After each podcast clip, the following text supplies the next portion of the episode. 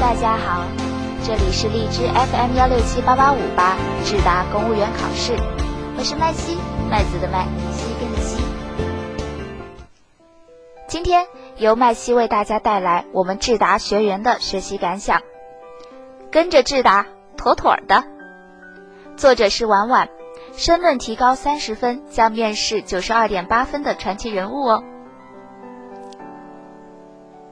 说到考公务员，国考给我的打击，差点让我放弃公务员这条路。那会儿还是在校的时间，各种找工作，公考只是看作自己求职的一条路，所以国考也只是自己在火力全开的求职中断断续续复习的。就在国考考试前两天，就接到了一个自己很向往的国企的录用通知，当时整个人都开心坏了，国考就无所谓了。最后考出来的成绩也无所谓的，让自己觉得实在丢人。总分一百，行测六十二点五，申论三十七点五，真的很可怕。那会儿没有报班，以为靠自己看看书就能过，没想到自己差得这么彻底。再后来，因为国企分配的地点不是我满意的，又开始纠结着毁约找新的。就在三月份，省考招考信息出来了。刚好地税招很多人，这无疑是给我开天窗啊！为了能够留在自己想在的城市，下决心省考要好好考，于是决定报班复习。好闺蜜左左给我推荐了智达，从此开始跟着智达。智达的笔试小班有美七七的言语理解和资料分析，美七爱和学生公平互动，所以每次上课都很开心，而且学到很多快速做题的方法。逻辑判断呢是番茄老师讲的，在他的讲课中，很多复杂的逻辑推理都变得非常简单，变得有章可循。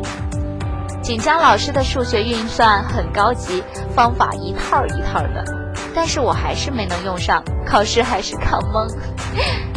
没准儿学的时间长一点，我会领悟运用的更深一些。逻辑推理的海天老师是牛人的存在。上课的方式、声音和语气都很爱，吸引了一大串女学员的崇拜。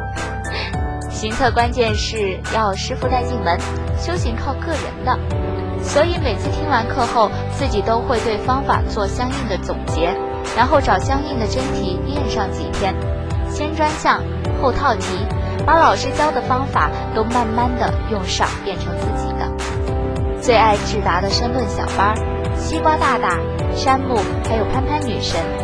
西瓜大大教会了我们怎么读材料，才知道原来材料还有这么多东西可以用。声音好听，激情澎湃，好爱西瓜老师的批评和小皮鞭，暖暖的，很贴心。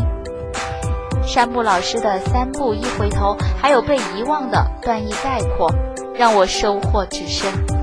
长长的资料瞬间以最简略的形式在脑海形成框架，总算感觉申论材料读起来不再云里雾里，抓不住重点内容。潘潘女神的小题点播也超棒，教会了我们怎么从材料中寻宝，让我的申论大作文有质的飞跃的功劳当属大猫老师，带点小严厉的萌妹纸。多亏智达有大作文写作评改，让我知道为嘛我国考申论才那点分，真心写的连高中作文都不如，更不用说政府层次、政府角度了。大猫给我详细的点评和批改，狠狠地推翻我全篇内容，一点点纠正和引导我修改的方向，总算大作文总结形成了一个万能框架，而刚好这个框架在省考的时候用上了。包括大猫给我的万能开头和小标题，真的超级棒，超级开心。在笔试复习的过程中，可以说挺辛苦的，因为白天要实习，晚上要听课，那段时间很少逛街，很少吃大餐，很少看电影，很少约会。早上七点起床，晚上七点回到学校，匆忙打包就开始听课。实习完后的日子也不懈怠自己的复习时间。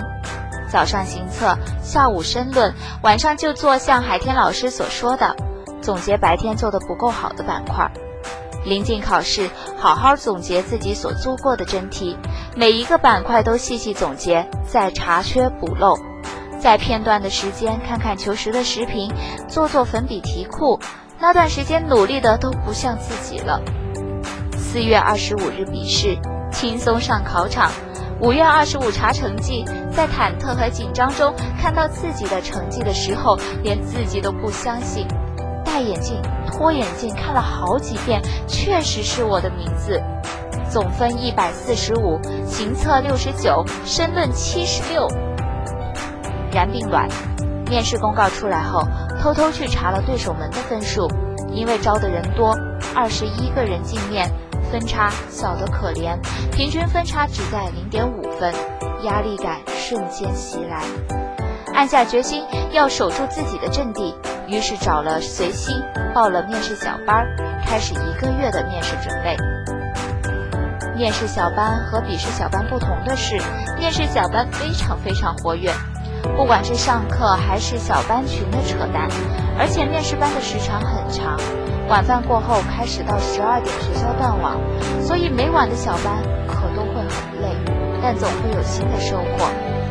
南旭带进门的自我认知，积极老师出口成章的各种名言名言，高大上的综合分析，当然需要慢慢领会。我听了不下两次录音，才真正领会到老师的方法和套路。辉老师小严肃的上课口吻。应急应变总是解决得干净利落而有步调。黑手老师的人际超级容易掌握，只是自己很久之后才懂得阳光。西瓜老师的发散思维还是和申论一样一级棒。扶摇的审题加课，广西加课总是讲得简单易懂、接地气。还有标英文的暖玉老师，新思维瞬间高大上和与众不同。印象最深刻的就是暖玉的奋斗史，超级鸡血；还有夏至和清风的刷题，总是充满歪楼的欢乐。夏至笑点好低，但是声音好萌，好喜欢呐。清风每次讲课都会吧唧吧唧的吃各种水果。总之，智达的每一个老师都是声优，对于我这种声控来说，完全不能忍啊。